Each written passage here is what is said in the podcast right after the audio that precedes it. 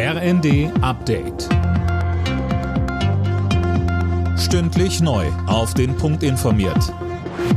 Ich bin André Glatzel. Guten Morgen.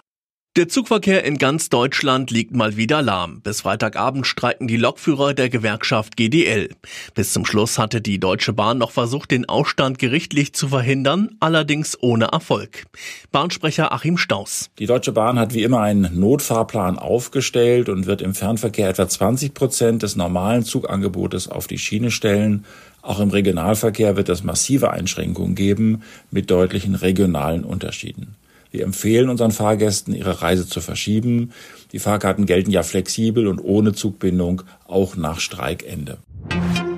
Parallel zum Bahnstreik gehen auch die Proteste der Bauern weiter. Sie fordern, dass die Bundesregierung einlenkt und alle Belastungen für den Agrarsektor zurücknimmt.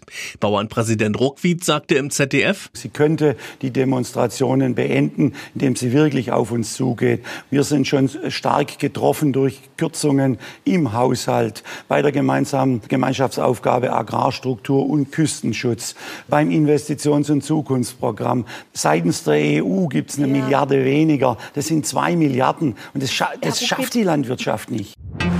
Für die Hausärzte in Deutschland soll sich die Lage künftig deutlich verbessern. Gesundheitsminister Lauterbach will unter anderem die Honorarobergrenzen aufheben. Ärzteverbände kritisieren, dass Fachärzte von der Reform bisher ausgenommen sind. Die Rückkehr des Menschen auf den Mond muss noch warten. Die NASA hat die geplante erneute Mondlandung von Astronauten um ein Jahr auf 2026 verschoben. Man brauche mehr Zeit für Sicherheitsvorkehrungen, heißt es zur Begründung. Alle Nachrichten auf rnd.de